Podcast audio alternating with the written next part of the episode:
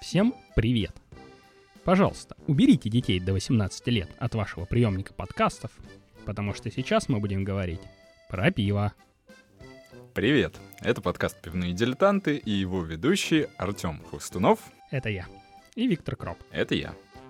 Мы возвращаемся к нашей традиции залезать на чужую территорию. И, кажется, кулинарная тема у нас пользуется особенной популярностью. Потому что мы уже ели, готовили пиво. И сегодня снова будем говорить про еду. Да, я проголодался. Ну, давай тогда откроем пиво и начнем. Давай.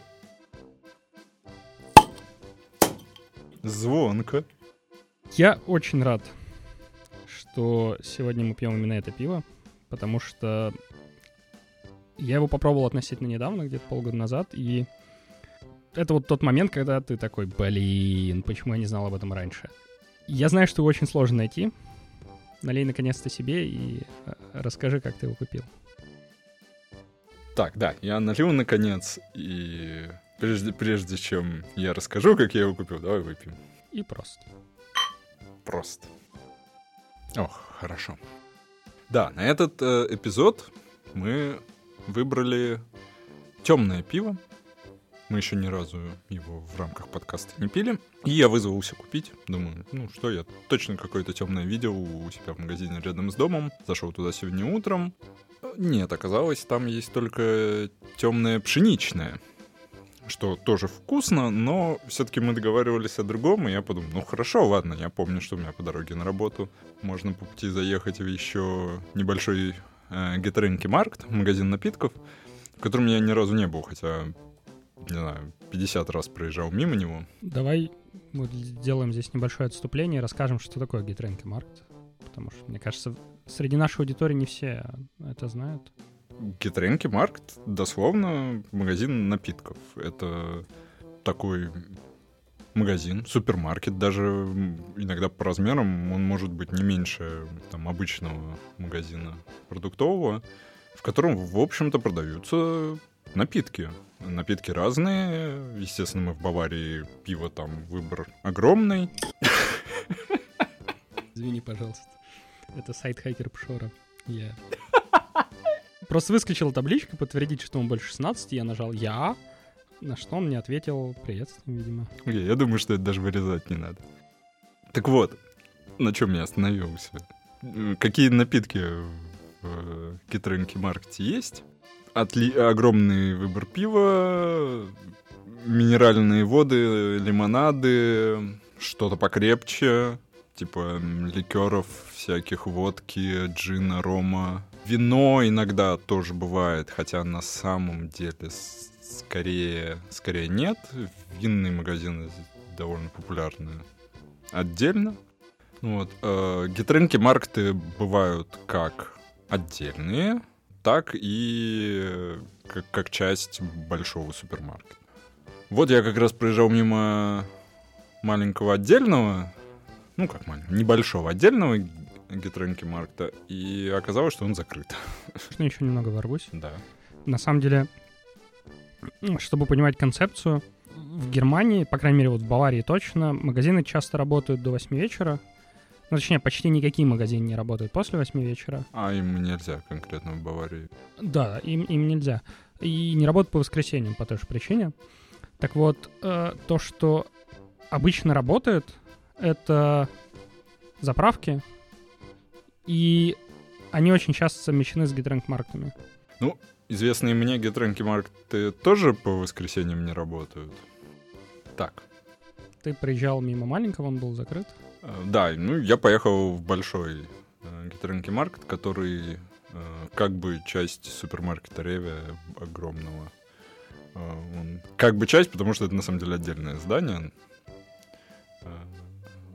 И там огромный выбор. Там, не знаю, 30-40 марок Хелиса, э, с десяток разных радлеров, э, безалкогольных. Там можно даже немножко крафтового пива найти. Там много Hefeweizen, э, То есть вайсбиа, э, пшеничного, э, пшеничного темного тоже достаточно большой выбор. Но опять я прошел кучу полок еле-еле под конец нашел два вида темного пива.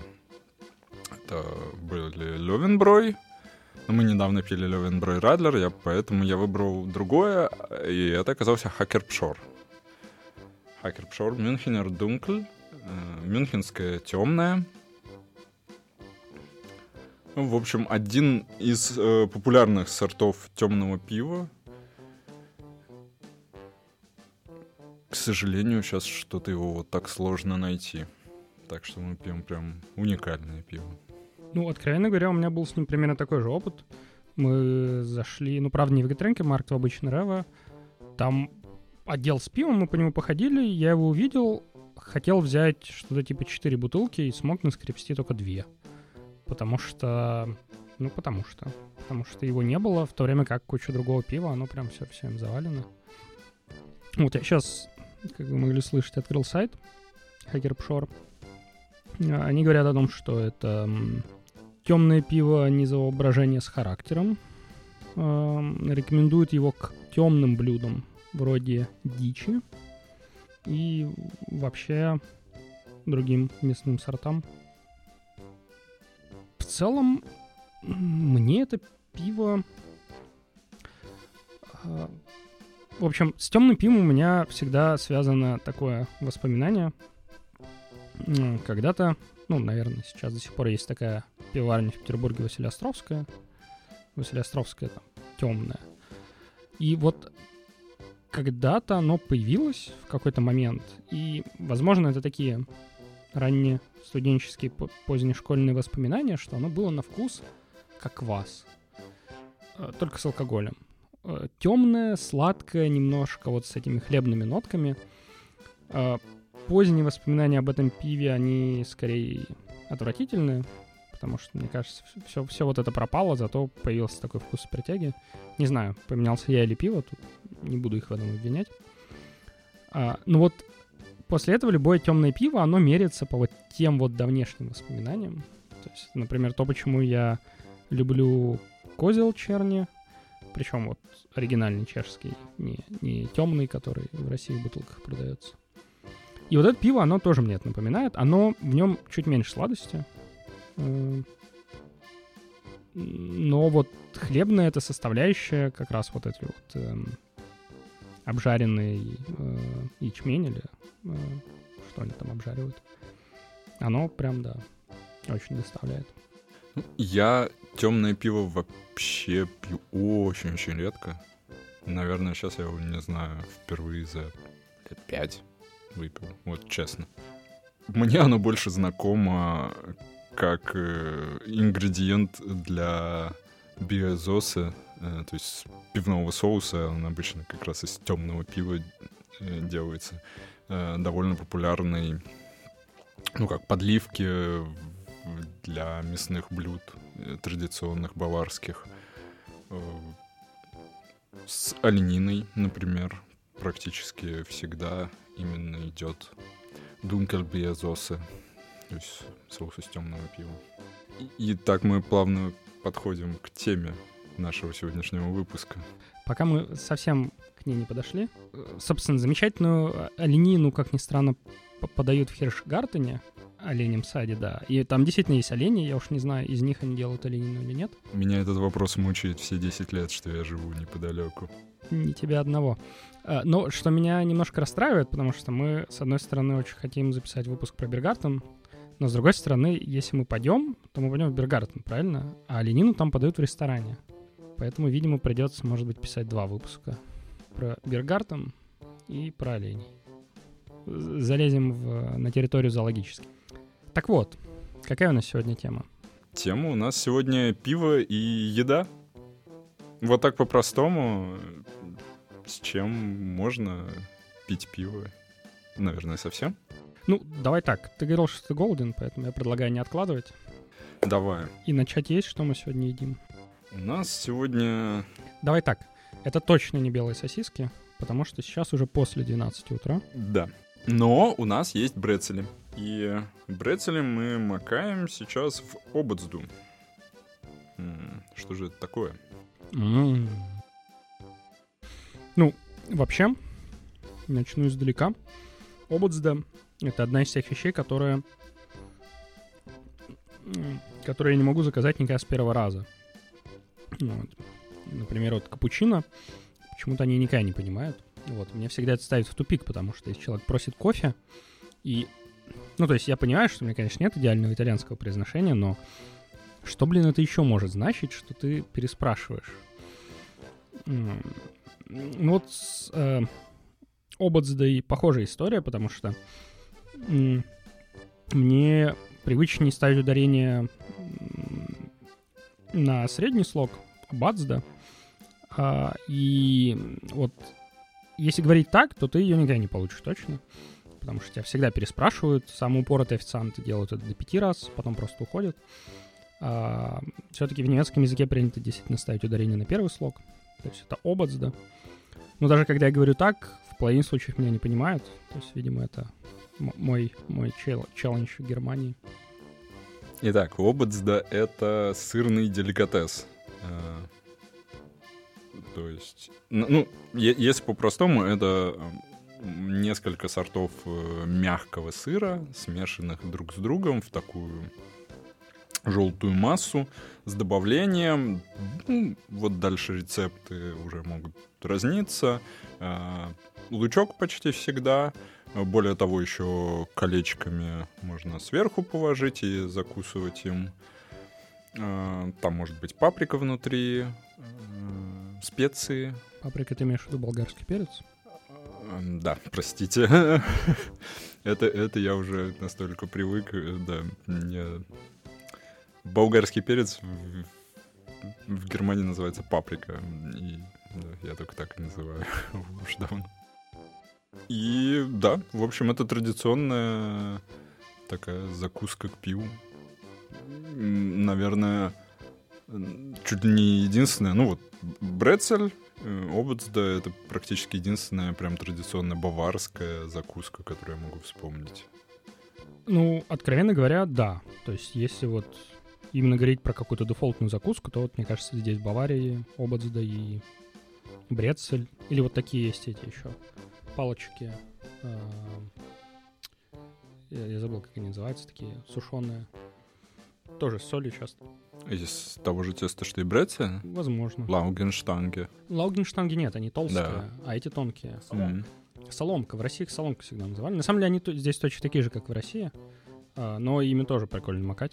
А, С э, Обацда есть интересная история, что вообще ее же вроде как в ручной кладе нельзя перевозить. То ли потому, что это жидкость, то ли потому, что это сыр. С ними вроде тоже не все в порядке. И коллега летел из Мюнхена, а, значит, э, в Петербург. И на ручной, ну, на досмотре ручной клади у него спросили, а, собственно, что это у вас тут за баночка? Ой-ой, такое провозить нельзя. Вот. На что он сказал, ну, это же обацда для моих родителей в Петербурге, потому что в Петербурге ее нельзя купить, а они ее очень любят.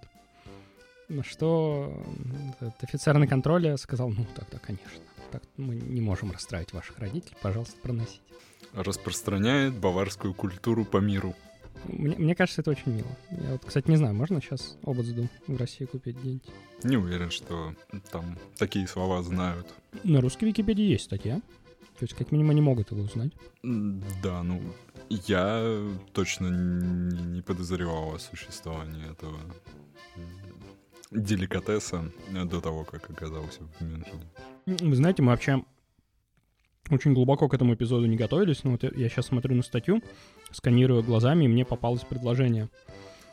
Благодаря счастливому случаю и креативности трактирщицы Катерины Айзенрайх появилось барское блюдо, завоевавшее впоследствии признание во всей Германии. Я сначала прочитал трактористки. Конечно, трактирщица уже не так интересно звучит, но все равно, кажется, статью стоит прочитать. Выглядит очень любопытно.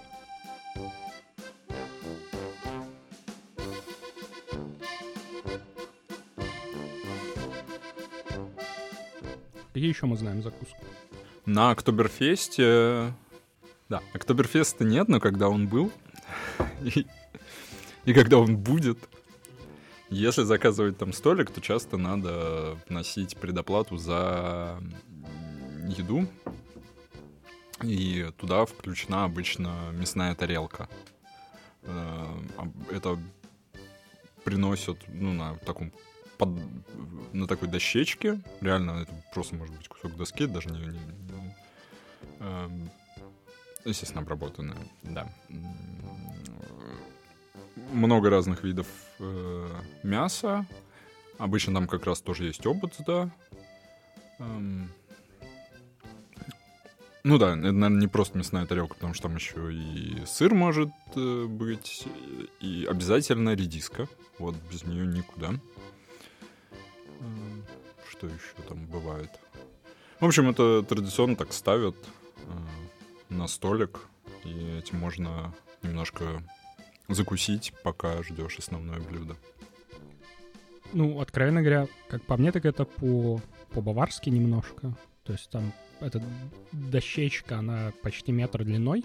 Обычно ставится на 2 литровые кружки пива. И она завалена целиком едой. И то есть действительно там сыры, ободзда, редиска, всякие соленья, по-моему, тоже бывают. Могут быть, да. Сосиски, обычно вот эти маленькие копченые сосисочки, колбаски всякие разные. Зельц иногда бывает. Это такой холодец. В России он, по-моему, зюльц называется. Или зельц.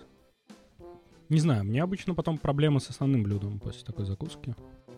Да, ее обычно достаточно много, чтобы наесться и, и так. Не говоря уже о том, что ты пьешь пиво литрами, которое в целом тоже эм, занимает желудок. Мы, кстати, эту тему еще затронем сегодня. Ну и, пожалуй, наверное, это все. То есть, честно говоря, вот Именно каких-то особенно немецких закусок я больше не знаю. Да. Помимо перечисленного, ну, брецели, естественно. Да, просто отдельно даже. Ну, так, да. Все остальное, э, конечно, дома и просматривая финал чемпионата э, Европы по футболу можно есть пиццу например, э, болея за соответствующую команду. Или эти антипасти. Естественно, там чипсы тоже могут считаться закуской к пиву, но это не, не немецкое. Um, да, собственно, та история, когда мы ходили на чемпионат мира в, в городе под Штутгартом, когда, собственно, мы пришли в этот рабочий бар, и там было пиво и больше ничего, и мы попросили орешки, и чем очень сильно смутили э, барменшу, потому что, ну, то есть, действительно, класс закусок в Германии, он почти отсутствует. Она, кажется, из своего какого-то личного запаса их, их достала, и потом сказала, что за счет заведения. Да, таких штук, как там, не знаю, сухариков, гренок, которые довольно популярны, по моим воспоминаниям, как минимум, были в Питере. Здесь нет. Ну, вообще. Ты прям сейчас на больное надавил. Я уже почти забыл об этом. Мне кажется, опять придется к психотерапевту записывать, чтобы пережить эту боль. Извини, я недавно об этом вспомнил и сам попытался дома сделать. Ну, нормально? С первого раза не получилось. Вот не то, я не знаю. Вот в Питере в барах они делают эти гренки, сыром посыпают, чесноком посыпают. И они, блин, очень вкусные получаются. Дома так не получается, а в Германии так не делают. И это прям расстройство. Я вообще не понимаю, как вот можно прийти, пить пиво и вот не сидеть, не лопать какую-нибудь такую фигню. По, по моим ощущениям всегда было так, что в России пиво такой вот спиртовой, спиртовым привкусом, что если ты не, не, не закусишь его, а, то ты просто очень быстро опьянеешь. В Мюнхене можно выпить несколько кружек и оставаться в, ну, в достаточном сознании еще. Не, ну это, это все так. Правда.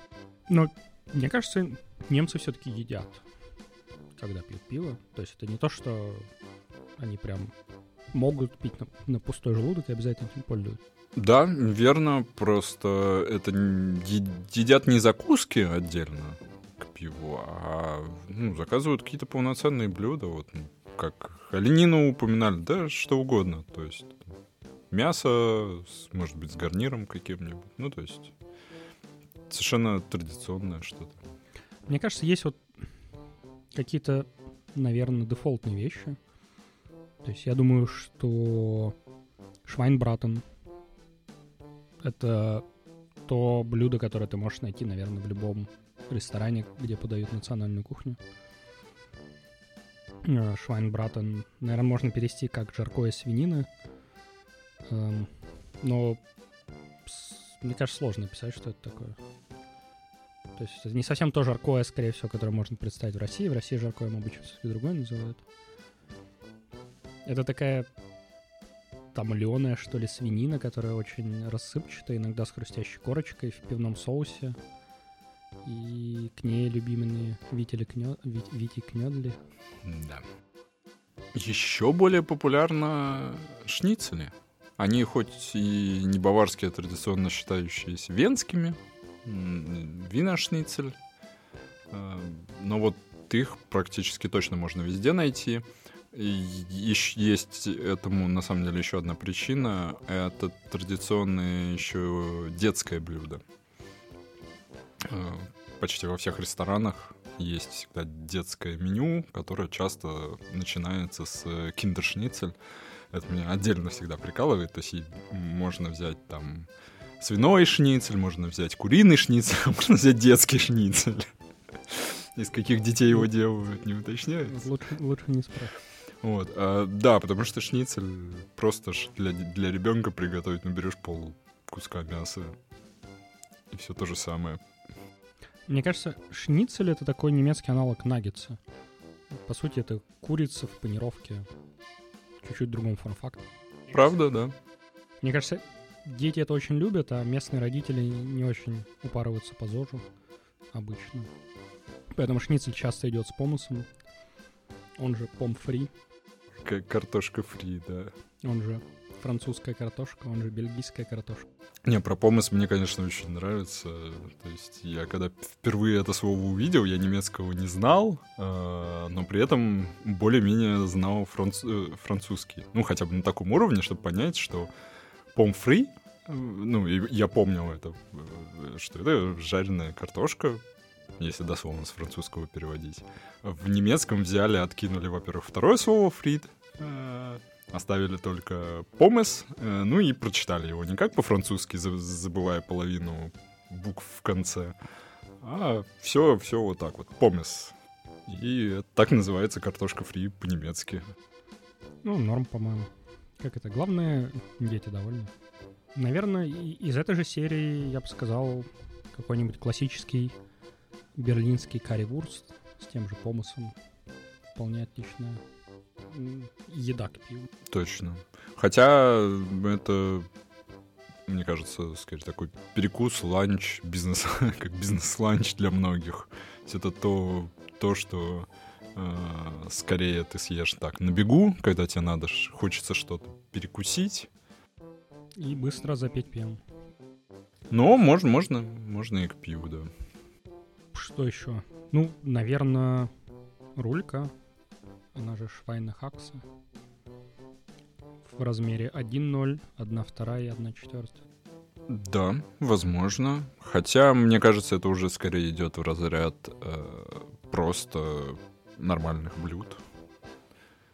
Ну да, представить себе, что кто-то взял, э, заказал рульку, но не, но не заказал при этом пиво, ну, невозможно. Да, пожалуй. Хотя вот не знаю, почему-то опять-таки по каким-то моим впечатлениям в Чехии рулька мне почему-то всегда нравилась больше. Честно говоря, поддержу. Не то чтобы она здесь плохая, ну вот. Но опять-таки, как это, не путайте туризм и миграцию.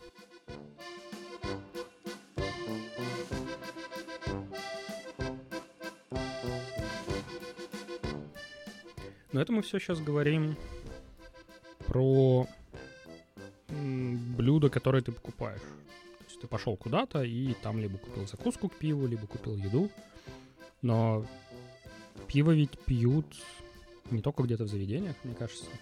Мы начали с гетренк-маркетов, и недаром их так много, и они работают э, 7 дней в неделю. чтобы ты мог пить пиво дома. И на природе. И на природе, да. А какой ты думаешь самый любимый способ приготовления еды в этом случае? Вопрос с подвохом. Конечно же, гриль. Где еще, как не в Германии, можно увидеть в парке половину парка, помеченную как грильберайх, то есть э, зона, где можно грилить, и вторую половину как зона, где нельзя грилить, с четкой вот границей между ними. Ну, вообще, если подумать, гриль — это такая супер либеральная штука в Германии, потому что, мне кажется, они начинаются от вариантов, когда ты приходишь в гриль-зону, там есть какой-то такой публичный гриль, обычно очень большой и не очень чистый, но в целом ты можешь его заиспользовать, что-то на нем сделать. Потом летом в сезон, мне кажется, в любом супермаркете можно купить одноразовые грили из фольги, в которых прямо у тебя сразу комплект фольга, э, уголь, специальная бумажка для розжига, чтобы это зажиглось, решетка. Ты его один раз использовал. Ну, потом, к сожалению, выкидываешь. Э, но, с другой стороны, в целом, он чуть-чуть толще тех мангалов в, ленте за 10 рублей. Э, поэтому в целом все равно долго не проживет. Есть, естественно, домашние грили, опять-таки в различных вариантах, мне кажется, от маленьких электрических, которыми ты можешь на кухне пользоваться, до газовых, до очень больших газовых, до угольных, естественно. И, в общем, ты можешь выбрать все, что угодно из этого, или вообще все. У тебя есть гриль? Э, о, у меня, кстати, еще один тип, который я не упомянул. Э, у меня гриль из Икеи, который... Оборвалк? Да, что-то в этом роде. Он по размеру чуть-чуть больше одноразовых грилей, то есть он супер маленький, но он из нормального материала, то есть он многоразовый. В целом, на нем, конечно, не супер комфортно готовить, потому что его надо на что-то высокое ставить, им на нем много не приготовишь. Но с другой стороны, у нас есть такая тележечка, четырехколесная небольшая, она вообще для транспортировки детей, но очень удобно в ней транспортировать гриль, пиво, вот это все. Ты ее загружаешь, идешь на озеро, в эту гриль-зону, быстренько готовишь там, в целом на небольшую группу людей этого гриля хватает. А у тебя? Меня компактный электрогриль домашний. Он мне нравится тем, что э, он полностью автоматический, то есть нажимаешь кнопочку, он разогревается, пиликает, кидаешь мясо, закрываешь, он двусторонний. Ничего крутить не надо, прожаривает хорошо с двух сторон, пиликает, когда мясо готово. Очень удобно, очень быстро. Жарочные поверхности просто снимаются из него, и их можно ставить в посудомойку и мыть там. Вообще просто идеально для дома. Хотя, конечно, это, это естественно немножко другой experience по сравнению там с э, угольными или газовыми грилями. Немножко другое. Но чисто вот на ужин себе сделать стейк — это просто прекрасно. И намного быстрее. Ну, да, я полностью тебя поддерживаю. У нас для таких задач небольшая гриль-сковородка. Это совершенно не то же самое, но с другой стороны, это все равно лучше, чем там просто пожарить на сковородке, потому что никого масла не надо. Целом там те, те же овощи сделать. А, кстати, к вопросу об этом. Собственно, мы обсудили грили, но мы не обсудили, что можно на них делать. Ну, мне кажется, две основных категории только что упомянули. Мясо и овощи. То есть, понятное дело, ну, мясо любое, это стейки, говяжьи, наверное, это куриные. Иногда в...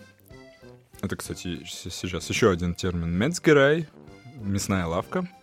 Они довольно популярны в Германии, то есть они могут быть отдельными, могут быть внутри супермаркетов как э, отдельная стойка. Есть несколько сетевых, есть много частных. Там можно совершенно разного мяса купить, как э, просто свежего, отдельно тебе кусочек отрежут, нужный еще 10 раз спросят, для чего тебе именно, и какой ущенный там кусочек отрезать.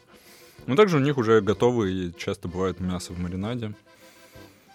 Я иногда такое беру, ну так, чисто попробовать. Далеко не всегда вкусно получается. Собственно, в тех же мецгераях можно набрать сосисок всяческих разных, которые можно погрилить. Мне кажется, в одном из первых эпизодов мы говорили mm-hmm. все разновидности сосисок. Точнее, не про все, а про то, что их очень много, и затронули некоторые из них. Так вот, их действительно очень много, и мне кажется, для, для сосиски для гриля это вообще отдельная разновидность.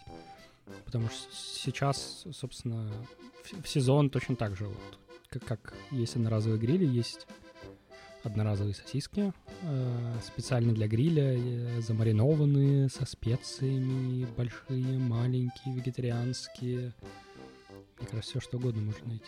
Ну и овощи можно погрылить, и особенно, конечно же, традиционно немецкая Спаржа. спаржа. Да. Да. Шпагель, штанген. Вообще, я вот, кстати, в России спаржу недолюбливал всегда, а здесь почему-то полюбил. Не уверен, что я когда-либо ее в России ел. Я, кстати, до сих пор не уверен, что я серьезно когда-то пробовал белую спаржу. Я все время беру зеленую, и она мне очень нравится. С гриля, политая лимонным соком вообще. Хорошо, что мы едим. Нам надо, видимо, извиниться перед нашими слушателями, которые на голодный желудок включили этот эпизод. Совершенно внезапная вещь, которую можно делать на гриле, это сыр. Точно, я почти забыл об этом. Но я чаще всего сыр на гриле жарю под вино, не под пиво. Да, грешен, иногда бывает пью вино. Ну, сыр на гриле, он действительно немножко другой. А, Мне кажется, вот он немножко такой резиновый, он даже скрипит на зубах. Есть разные сорта. Есть э, халуми, э, греческий, традиционный. Вот он, да, он может такой слегка резиновый получиться. Но можно и моцареллу жарить, и разные другие, типа камамбера даже. Есть еще... Здесь в магазинах всегда продается под названием просто гриль кейзе, то есть сыр для гриля. Я даже не знаю, что это за сорт. Наверное, надо почитать состав. Но вот он не, не такой прям резиновый, как халуми. Ну вот, кстати, ты мне напомнил о том, что мы не упомянули одну закуску к пиву. Я уж не знаю, насколько она распространена. С другой стороны, она всегда есть в магазинах. Поэтому я подозреваю, что, видимо, местные ее любят. Это тот самый камамбер в панировке для духовки. И моцарелла в панировке для духовки. Ну, вообще всякие разные сыры в панировке для духовки. А, Туда часто кидают какой-нибудь перчик внутрь и так далее. Э, Мне кажется, у нас в холодильнике всегда одна-две упаковки лежит полуфабрикатов. Когда вот ты вечером такой сел, тебе хочется что-то такого, прям на полноценную еду ты не готов, а вот типа так с пивком что-нибудь такое приготовить, они идут обычно с этими, с вот этим брусничным соусом в комплекте сразу. Прям очень хорошо заходит. Да, у нас также.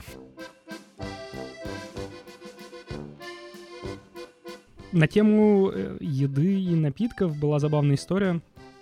Э, Произошла она, наверное, лет 6-7 назад.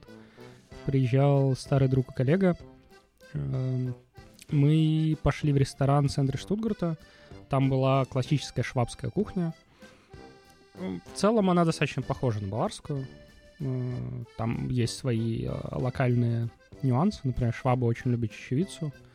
А Я даже помню, на уроке немецкого у меня была преподаватель, и она как-то принесла на занятие, п- подозвала меня к себе, говорит, смотри, что я тебе принесла. И а, показала мне а, вырезку из э, местной газеты, в которой говорят про швабская чечевица транслитом, А, потому что там была статья про институт в Петербурге, Вавилова, в котором есть огромная коллекция семян. И в статье было о том, что э, в нем сохранились семена той самой швабской чечевицы, которую швабы, конечно, потеряли. И как они сейчас договариваются, и что институт Вавилова обещал их переслать. А, так вот, мы пошли в ресторан э, швабской кухни. Я заказал, собственно, там черного пива. Кстати, швабы в этом плане получше э, относятся. Потому что в Баварии обычно максимум это дункель, темное пиво, а там прям шварцбир, оно такое черное-черное. А, выпил его и заказал рульку. Мне принесли рульку. А, я начал ее есть и понял, что, ну, я как бы сыт уже. То есть я там съел, может быть, треть максимум. Вот. А мы классно сидели, болтали, я позвал официанта, говорю, принесите мне, пожалуйста, еще пиво.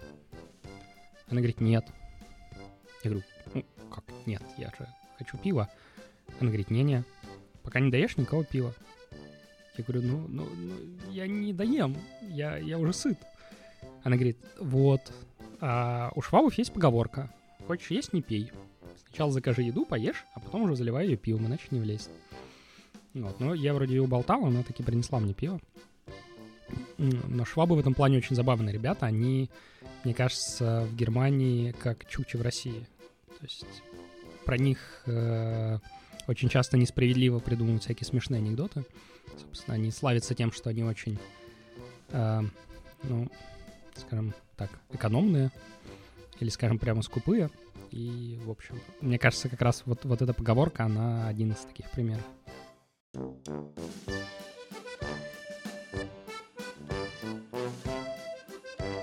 Что ты скажешь про наше сегодняшнее пиво? Мне кажется, в целом я уже достаточно много сказал в самом начале. Вот. Я уже пил это пиво, поставил ему 3,75. У него 12 тысяч чекинов, среднее 3,67. Что, мне кажется, достаточно много для антапта. Я думаю, мое мнение не поменялось. Все еще вкусное, темное пиво с очень такими хлебными нотками. Не знаю, наверное, много его не выпьешь, это не Хелес, но время от времени очень-очень даже классно заходит. Я небольшой фанат темного пива, э, хотя конкретно вот это пиво, оно же по сути от э, светлого отличается только другим солодом, то есть так-то оно пр- практически то же самое. Мне кажется, солод тот же, он просто обжаривается так до черноты. Да, может. Неплохое пиво. Хакер Пшор я люблю как минимум за их бутылки, которые с бугельными крышечками красивыми и которые делают такой забавный чпок при открытии. А так, ну, честно сказать, не уверен, что в ближайшие пять лет, если мы еще в подкаст не, не, не будем приносить это пиво, то сам для себя я вряд ли его куплю.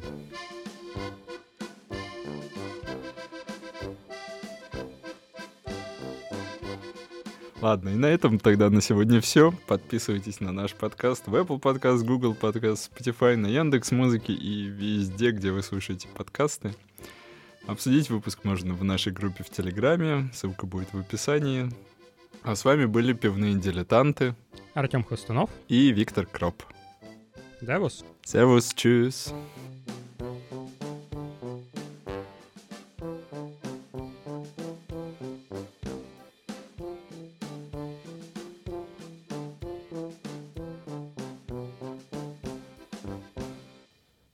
тогда на сегодня все. С вами... Погоди, соберись. Что такое? Кого хороним? Ну, не будешь его пить пять лет, ладно. Чего так расстраиваться?